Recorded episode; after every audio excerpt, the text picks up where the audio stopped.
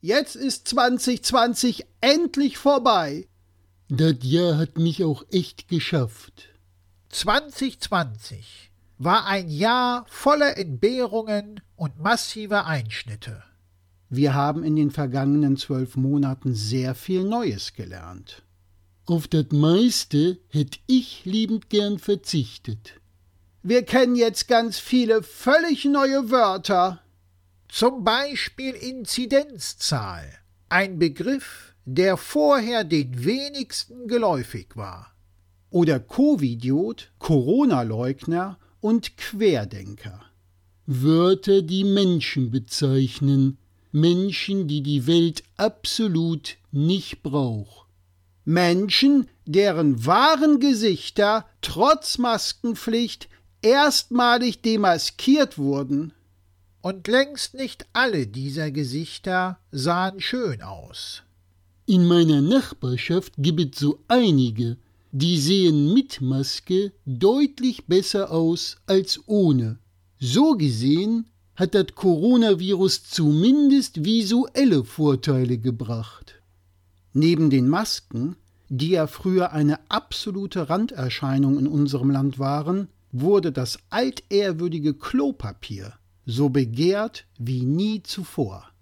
Interessanterweise waren es gerade Corona-Leugner, die sich in den Supermärkten mit körperlichem Einsatz ihrer Ellenbogen regaleweise Klopapier verschafft und damit ihre Autos bis unters Dach vollgepackt haben.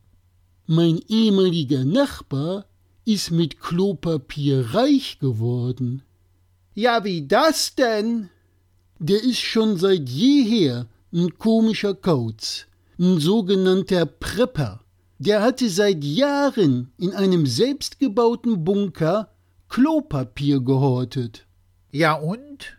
Der hat die Hochkonjunktur des Klopapiers konsequent genutzt und damit Tauschhandel betrieben. Und damit wird man reich? Aber so wat von.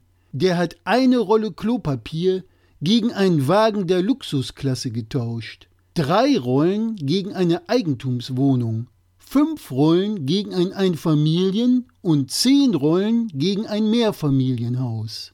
Da er hunderttausende Rollen hatte, ist da ganz schön wat bei rumgekommen.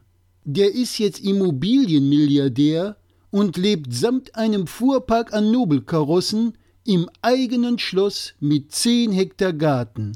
Zusätzlich ist er von seiner Preppermanie weg und genießt das Leben in vollen Zügen mit Weib, Wein und Gesang. Nur mein Nachbar ist er jetzt halt nicht mehr. Es sei ihm gegönnt. Das ist ja eine absurde Geschichte. Corona hat viele absurde Geschichten. Dann hat dein Nachbar ja von dem Virus partizipiert. Wie Onlinehändler, Supermärkte, Drogerien und einige andere auch. Neben diesen Gewinnern des Jahres 2020 hat auch die Welt einen großen Sieg errungen. Jetzt bin ich aber gespannt. Der größte Lügner der Welt wurde abgewählt. Würde seine Nase, wie bei Pinocchio, bei jeder Lüge wachsen, würde sie längst vom Weißen Haus bis zum Kreml reichen. Ein politischer Brückenschlag sozusagen. Es gibt also nicht nur Verlierer, sondern auch Gewinner in den letzten 365 Tagen. So wie mein Nachbar halt. Mit Blick auf 2021 macht sich die Menschheit ja große Hoffnung auf die neuen Impfstoffe.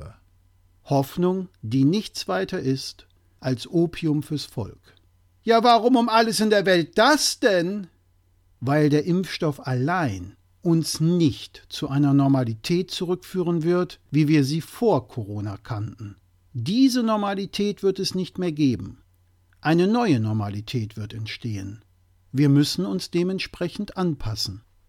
Seien wir doch mal realistisch.